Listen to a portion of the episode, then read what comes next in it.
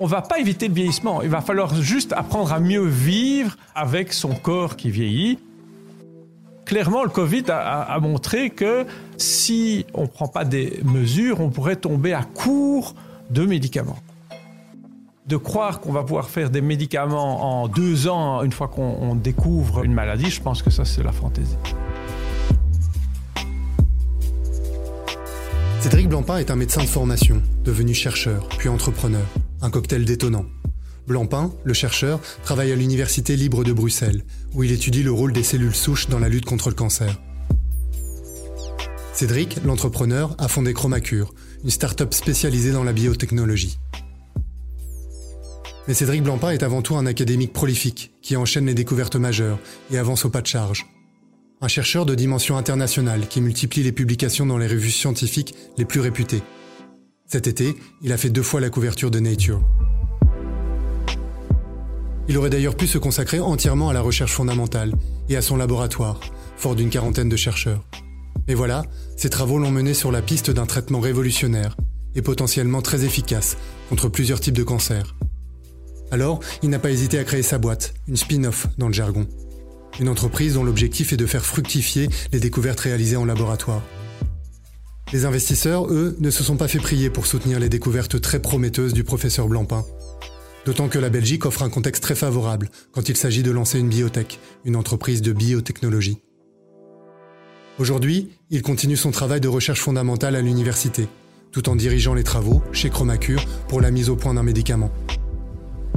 Quelle piste dans la recherche contre le cancer? Quel avenir pour les chercheurs entrepreneurs? Quelle relation entre les grands laboratoires pharmaceutiques et la recherche publique? Je suis Nicolas Becquet, vous écoutez Hors Piste avec Cédric Blancpain. Un podcast de l'écho réalisé avec le soutien d'EY.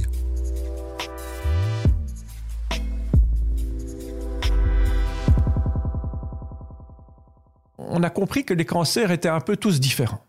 Et, donc, quand on comprend un peu mieux le cancer d'un patient, on se dit, tiens, mais ce cancer-là, c'est pas n'importe quel cancer. Il a telle et telle vulnérabilité et on va donc, du coup, lui administrer tel et tel médicament. Ça, c'est la médecine personnalisée. C'est pour chacun des, patients, on va adapter le cancer. Alors, c'est une super idée. Ça marche très, très bien dans un cas très limité de patients. Alors, la raison pour laquelle ça marche dans un, nombre très limité de patients, c'est qu'on n'a pas encore découvert les vulnérabilités individuelles de chaque cancer. Et deuxièmement, on n'a pas encore développé des médicaments pour chacune de ces vulnérabilités. Et donc ça, c'est le défi que les chercheurs comme nous euh, faisons face, c'est comment euh, développer davantage et comme euh, cette médecine personnalisée. Mais clairement, c'est l'avenir de la, de la thérapie contre le cancer, mais il y a encore un grand chemin à faire avant que ça bénéficie à, tout le monde. Alors, la prévention est toujours la meilleure solution dans le cancer. la prévention, ça commence parfois par simplement éviter les facteurs de risque. Et comme vous le savez, un des plus grands tueurs au monde dans le cancer, c'est le cancer du poumon. Le cancer du poumon est clairement lié à la cigarette. Et donc, la prévention du cancer du poumon, c'est la prévention du tabagisme.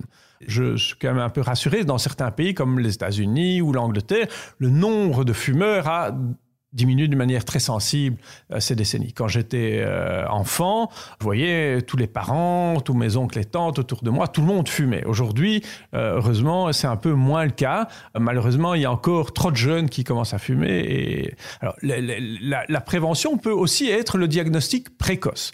La, mammographie, la détection pour le cancer de la prostate, les, la recherche de sang dans les selles pour le cancer du côlon, tout ça fonctionne bien.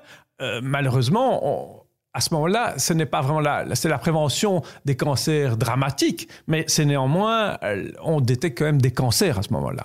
Alors, pour les cancers du col de l'utérus, là, c'est, on peut quelque part prévenir et, agir avant même le développement des cancers. Mais il y a encore très peu de cas. Pour les cancers de la peau, ça aussi, à l'échelle dermatologue, euh, une fois par an, se protéger du soleil, ça c'est aussi de la bonne prévention. Et effectivement, il va falloir qu'on augmente le nombre de facteurs d'hygiène et de modes de vie, pour éviter de s'exposer aux produits qui donnent des cancers, mais euh, aussi de, de, faire du diagnostic précoce pour prendre les cancers euh, avant qu'ils euh, se soient disséminés euh, à des organismes et donc ont donné des métastases.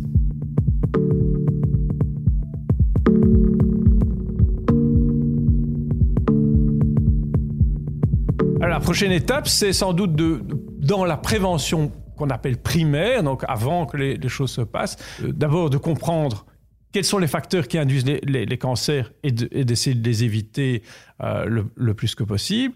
Et deuxièmement, c'est de, trouver des méthodes de diagnostic euh, le plus précoce possible des, tumeurs pour pouvoir les enlever avant que les catastrophes ne se produisent. De croire qu'on va pouvoir faire des médicaments en deux ans une fois qu'on découvre une maladie, je pense que ça c'est aussi de la fantaisie. Je crois qu'il y a quand même euh, encore des facteurs humains et je peux voir qu'il y a des, choses qui sont complètement incompressibles.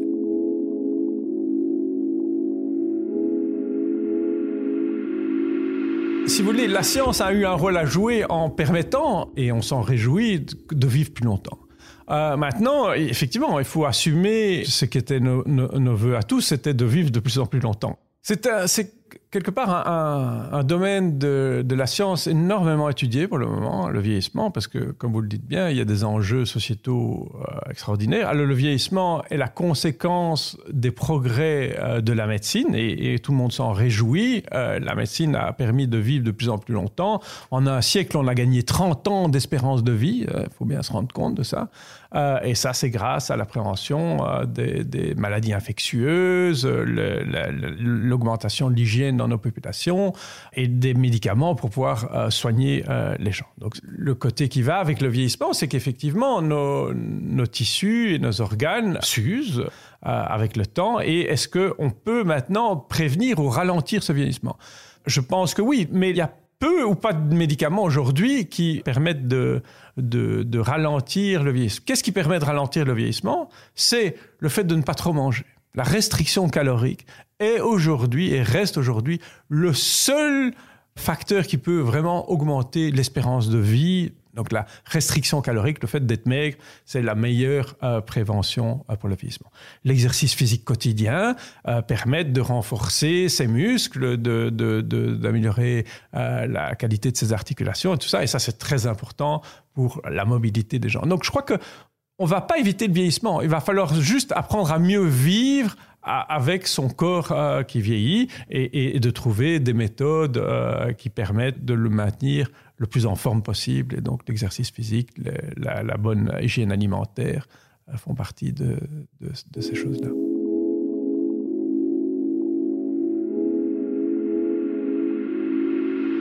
Les cancers et un grand nombre de maladies sont liés à des mutations. Et les mutations, ben, chaque fois qu'une cellule se divise, plus une cellule vit longtemps, plus elle a de chance d'engendrer des mutations. Et donc c'est inexorable. Alors euh, on avait cru longtemps que euh, en donnant des antioxydants, des choses comme ça, on allait pouvoir diminuer le nombre de mutations. Ça n'a pas l'air d'être le cas et on n'a toujours pas trouvé de médicaments ou de mécanismes permettant d'éviter le vieillissement euh, inexorable. Je n'exclus pas qu'il y ait des avancées importantes qui puissent se produire là, mais, mais je n'entrevois toujours pas cette fameuse euh, haute jouvence euh, qui pourrait nous donner euh, la jeunesse éternelle. Ça, je, n'entrevois pas. Il y a beaucoup de poésie là-dedans. dans, dans, les faits réels, en fait, il y a peu de choses très solides. On, a investi beaucoup d'argent dans, dans, dans, le vieillissement et on a compris une, certain, un certain nombre de, de faits, mais entre la compréhension des faits et de voir l'immortalité, il y a encore un, pas gigantesque pour lequel moi, personnellement, avec mes connaissances scientifiques, je ne vois pas la, la réponse.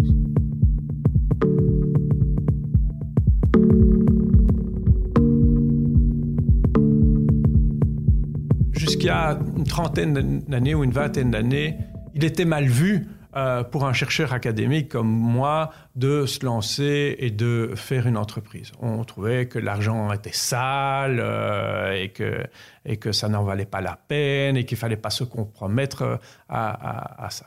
Aujourd'hui, je crois que énormément de jeunes ont compris que euh, ce qui est important, c'est de faire avancer et progresser la société. Et que malheureusement, ou heureusement pour nous, il faut des chercheurs entrepreneurs euh, pour faire ce pas entre la recherche fondamentale et les, découvertes de base et le développement de, produits qui bénéficient à tout le monde. Et donc, il y a de plus en plus de jeunes chercheurs académiques dans les universités qui ont créé euh, des entreprises euh, récemment. Et c'est la raison pour laquelle la Belgique est quelque part à la pointe de la création de sociétés de biotechnologie. Et j'ai énormément de confrères et, et d'amis qui se lancent dans le même genre d'entreprise que ce que nous avons fait. C'est un monde radicalement différent. Dans, la recherche, on essaie de comprendre des choses nouvelles. Dans l'entreprise, on, essaie de créer un bien euh, qui va bénéficier et qui va pouvoir être utile à la population. Et c'est de le découvrir, le commercialiser et d'en faire un, succès. Donc c'est tout, à fait, c'est un monde différent. C'est régi par des contraintes différentes et c'est tout à fait fascinant.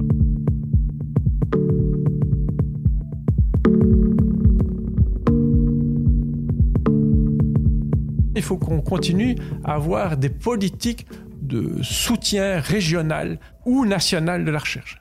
La raison pour laquelle il y a eu tellement d'entreprises créées, c'est grâce à ces soutiens de la région wallonne, de la région flamande, de l'État fédéral qui a permis de démarrer ces entreprises et de, faire la différence avec les pays euh, limitrophes. On a eu vraiment des politiques qui, qui ont été extrêmement bien faite et là, pour une fois, on, peut être vraiment fier de ce qu'on a accompli. Alors, c'est quoi le partenariat public-privé? Eh bien, le public donne euh, soit des avantages fiscaux pour les, les, euh, les, jeunes sociétés euh, en voie de développement, soit carrément des aides directes sous forme de, de grants, sous forme de subsides, qui permet de, de, prendre plus de risques. Et cette prise de risque de, grâce au, au public doit être contrebalancée par l'investissement de fonds privés. Et c'est très rassurant, je pense, pour les investisseurs privés d'avoir le des fonds publics euh, derrière, parce que ça dérisque les choses et ça permet de voir les choses plus sereinement sur des temps un peu plus longs qui sont nécessaires au développement des sociétés de biotechnologie et de la création de médicaments. On retrouve Cédric Blancpain juste après ça. Bonjour, mon nom est Bruno Wettenberg, je suis professeur de stratégie et ambassadeur de l'innovation chez EY. Et dans le cadre de ces deux fonctions, je suis régulièrement amené à analyser et à comprendre les bouleversements que rencontrent les entreprises et les organisations. On a vraiment réuni les acteurs dans la banque pour pouvoir réussir dans cette grande transformation qui se met en place. Avec En Vue, nous analyserons la transformation et le développement de leur business model pour s'adapter à ce monde qui change. Abonnez-vous à En Vue, un podcast signé EY et EcoConnect à écouter sur votre plateforme de podcast préférée. De retour avec Cédric Blancpain, chercheur et fondateur de Chromacure. Dans Hors Piste, le podcast qui invite les décideurs à prendre la tangente pour exposer leur vision à 10 ans et imaginer un autre avenir collectif, des sentiers battus. Pour pouvoir faire des choses intéressantes, il faut une idée originale. Et j'imagine que pour l'industrie pharmaceutique, c'est plus compliqué euh, de toujours se réinventer. Tandis que l'académique, par définition, doit se réinventer euh, chaque année. Dès qu'il a trouvé quelque chose, il doit passer à la question suivante. Et, il doit essayer de pas de tourner en rond trop, longtemps. Donc, quelque part, on est mieux préparé à l'inconnu et à la découverte que euh, bon nombre d'autres parties de la société. Moi, je n'ai pas quitté le monde académique. C'est ça qui est très important. Je reste dans le monde académique à 90% ou 95%. Donc, je, passe qu'une demi-journée par semaine en moyenne peut-être un peu plus à, la société euh, que, nous avons créée. Et c'est pour ça que je pense que c'est important qu'ils restent dans l'académique. Je ne crois pas qu'ils doivent abandonner ça. Pour la gestion quotidienne de la société, il y a des gens qui feront, ça beaucoup mieux que nous. Donc nous, on doit être là pour être sûr que la, mise en place et l'évolution de la société se passe bien et, d'être toujours là pour avoir l'œil euh, critique et, d'essayer de, de, faire avancer au mieux le développement de la société, mais la gestion quotidienne est sûrement mieux faite par des gens spécialisés là-dedans. Ça me permet euh, de continuer à faire ce que euh, je fais sans doute le mieux et que, et que en tout cas, ce que j'aime le plus de faire, c'est de découvrir les choses nouvelles et de continuer à, à faire de la recherche fondamentale.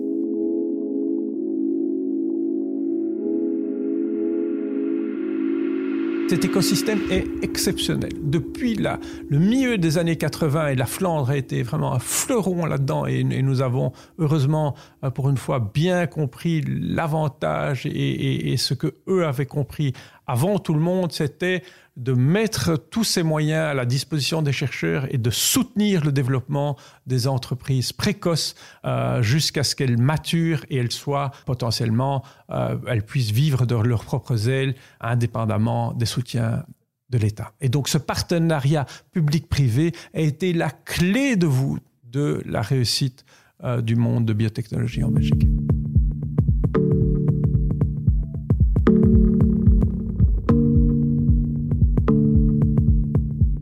Pense qu'à 5 ou 10 ans, l'avenir de la Wallonie en termes de, de biotechnologie, l'avenir me semble de très très bon augure. Le marché est bouillonnant, il y a plein de sociétés avec un très très bon rationnel qui se sont développées et je pense que pendant 5 ou 10 ans, un grand nombre de ces sociétés vont mûrir, vont euh, développer leurs produits et vont pouvoir à un moment donné euh, soit les, vendre, soit euh, passer dans la production et, et à la vitesse supérieure. Tout part toujours de la recherche fondamentale. C'est pour ça que pour continuer cette époque formidable qui est, euh, énormément de création d'entreprises, etc., il faut qu'on continue à maintenir le terreau fertile qui a été à la base de ce boom euh, biotechnologique en Belgique. Et quel est le terreau fertile euh, de ça? C'est l'excellence académique. Ça, c'est le premier point. Il faut des idées originales, il faut des grands cerveaux, il faut des gens qui veulent euh, découvrir l'inconnu. Et, c'est grâce à la découverte de l'inconnu qu'on découvre des, choses originales qui valent la peine d'être poursuivies une des clés de la réussite aussi en Belgique, c'est l'accès, l'accès au marché boursier. Et l'accès au marché boursier a, été très très bon en Belgique pour la, création de biotech. Il y a beaucoup de biotech qui sont cotées en bourse euh, chez nous. Je pense qu'il y a, je, crois qu'il y a jusqu'à 25% du marché du biotech coté en Europe qui est coté en Belgique il faut continuer à encourager le, de rendre public à un moment cette capacité euh, de, pouvoir investir et, que quelque part, ce soit n'importe qui qui puisse investir de l'argent dans les sociétés de biotechnologie.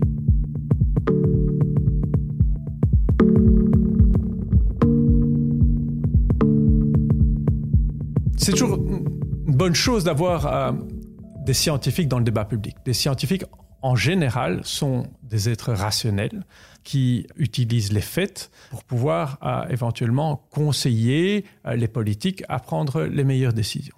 Et donc ça, c'est une, bonne chose. La mauvaise chose, c'est qu'il faut faire, ou, en tout cas ce qu'il faut faire attention, c'est de ne pas prendre euh, n'importe quels experts. Il y a, je trouve, aujourd'hui, avec le Covid, beaucoup trop d'experts. Et il y a, euh, comme certains le disent en, rigolant, il y a autant d'experts que de gens dans la population aujourd'hui, ou en tout cas qui se croient experts et qui se permettent de prodiguer des bons conseils. Et donc c'est très important de, faire le choix de, gens euh, intègres, de gens intelligents et de gens qui connaissent réellement leur dossier et qui vont pouvoir permettre de présenter les choses telles qu'elles sont et, et de effectivement de pouvoir prendre les meilleures décisions par la suite.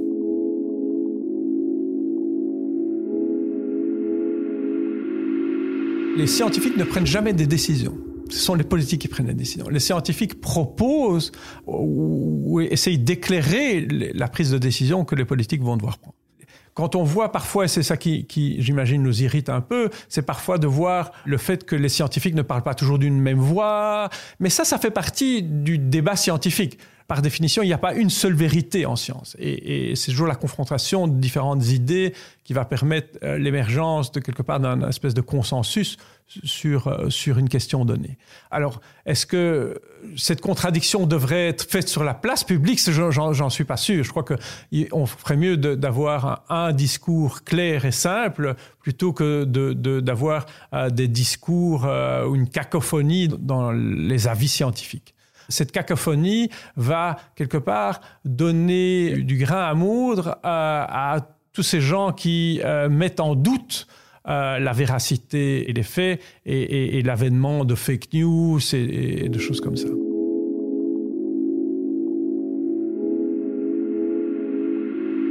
je trouve qu'on devrait être quelque part redevable de, des, des propos qu'on avance. Et donc, de, j'ai pas de problème qu'on puisse dire, euh, qu'on puisse avoir un avis, mais il faut pouvoir le justifier et, de d'inventer des faits. Euh, je trouve ça grave. Et il y a de plus en plus de plateformes euh, de médias et je crois que les journalistes doivent, c'est dans la déontologie du journalisme, de s'assurer de ses sources et de, pouvoir de ne pas avancer n'importe quoi. Eh bien, je trouve que le citoyen devrait aussi être redevable des faits qu'il avance et des faits qu'il soutient, ou en tout cas de pouvoir les justifier. Je me demande toujours quel est le, moteur qui anime euh, ces gens-là. C'est facile à, imaginer quand on pense à des puissances étrangères qui veulent déstabiliser nos pays. Bon, euh, ça on peut comprendre. Mais, mais, mais des, des, citoyens euh, soi-disant normaux, je comprends pas pourquoi, quel plaisir ils peuvent prendre à, à, avancer des, des faits qu'ils inventent de toutes pièces. Et, et je trouve que voilà, à la fois les plateformes devraient être très vigilantes à, enlever, en tout cas, toute déclaration visant à, qui a des conséquences sur la population. Vous voyez, quand on dit aux gens ne portez pas de masque parce que ça ne sert à rien, eh bien c'est criminel. De dire ah, il faut pas se faire vacciner euh, parce qu'on va avoir telle et telle chose, eh bien c'est criminel. Et donc je pense qu'on devrait être un peu plus euh, strict dans la diffusion et, et alors, je suis pour la censure, mais je, suis pour que les gens qui avancent des choses doivent pouvoir se justifier par rapport à la véracité de ce qu'ils avancent.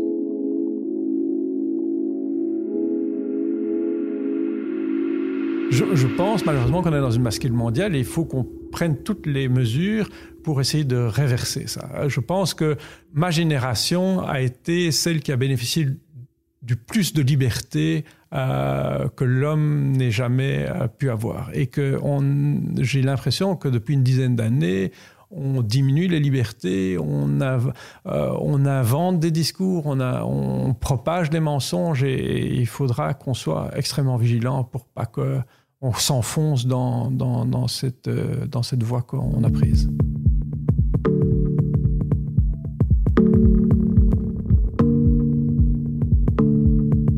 J'ai confiance dans la libre circulation des biens et des personnes. Je suis euh, quelqu'un qui est pour la mondialisation, en tout cas de ce que la mondialisation a apporté de bonnes choses. Et je pense que euh, malheureusement, le Covid a entravé cette circulation des biens et des personnes.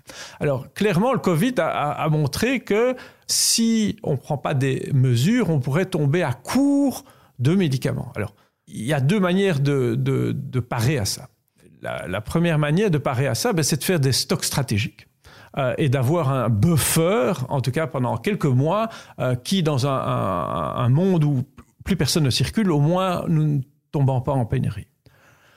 La mondialisation a permis quoi? A permis aux gens de vivre mieux, dans nos sociétés en tout cas ça a permis aux gens de payer moins cher leurs vêtements, de payer moins cher leurs biens de consommation.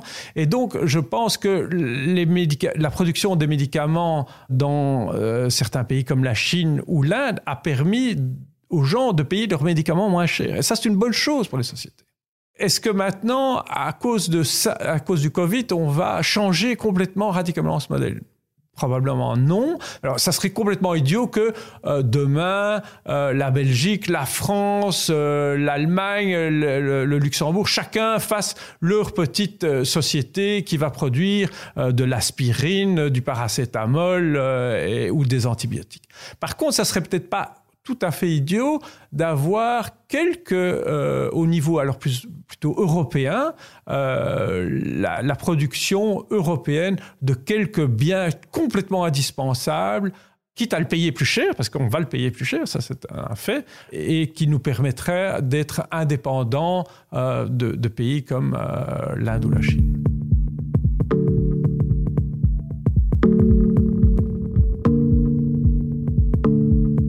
De continuer pendant les cinq prochaines années à, découvrir de nouvelles choses, à, quelque part, dans le cancer, à, découvrir de nouvelles vulnérabilités dans le cancer, de nouvelles vulnérabilités qui seront exploitables, de nouveaux outils diagnostiques euh, qui vont nous permettre de mieux suivre les patients.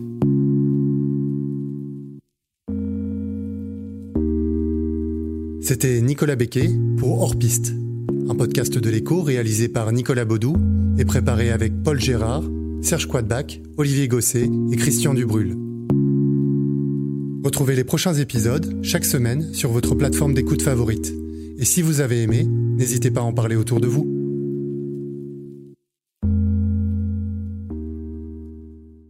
Bonjour, mon nom est Bruno Wettenberg, je suis professeur de stratégie et ambassadeur de l'innovation chez EY. Et dans le cadre de ces deux fonctions, je suis régulièrement amené à analyser et à comprendre les bouleversements que rencontrent les entreprises et les organisations. Le service client est par défaut le lieu où la promesse d'un bon service peut être directement ressentie. Autant de modifications qui poussent les entrepreneurs à réagir et à réagir vite. On a vraiment réuni les acteurs dans la banque pour pouvoir réussir dans cette grande transformation qui se met en place. Avec En Vue, nous analyserons la transformation et le développement de leur business model pour s'adapter à ce monde qui change. Abonnez-vous à En Vue, un podcast signé EY et EcoConnect à écouter sur votre plateforme de podcast préférée.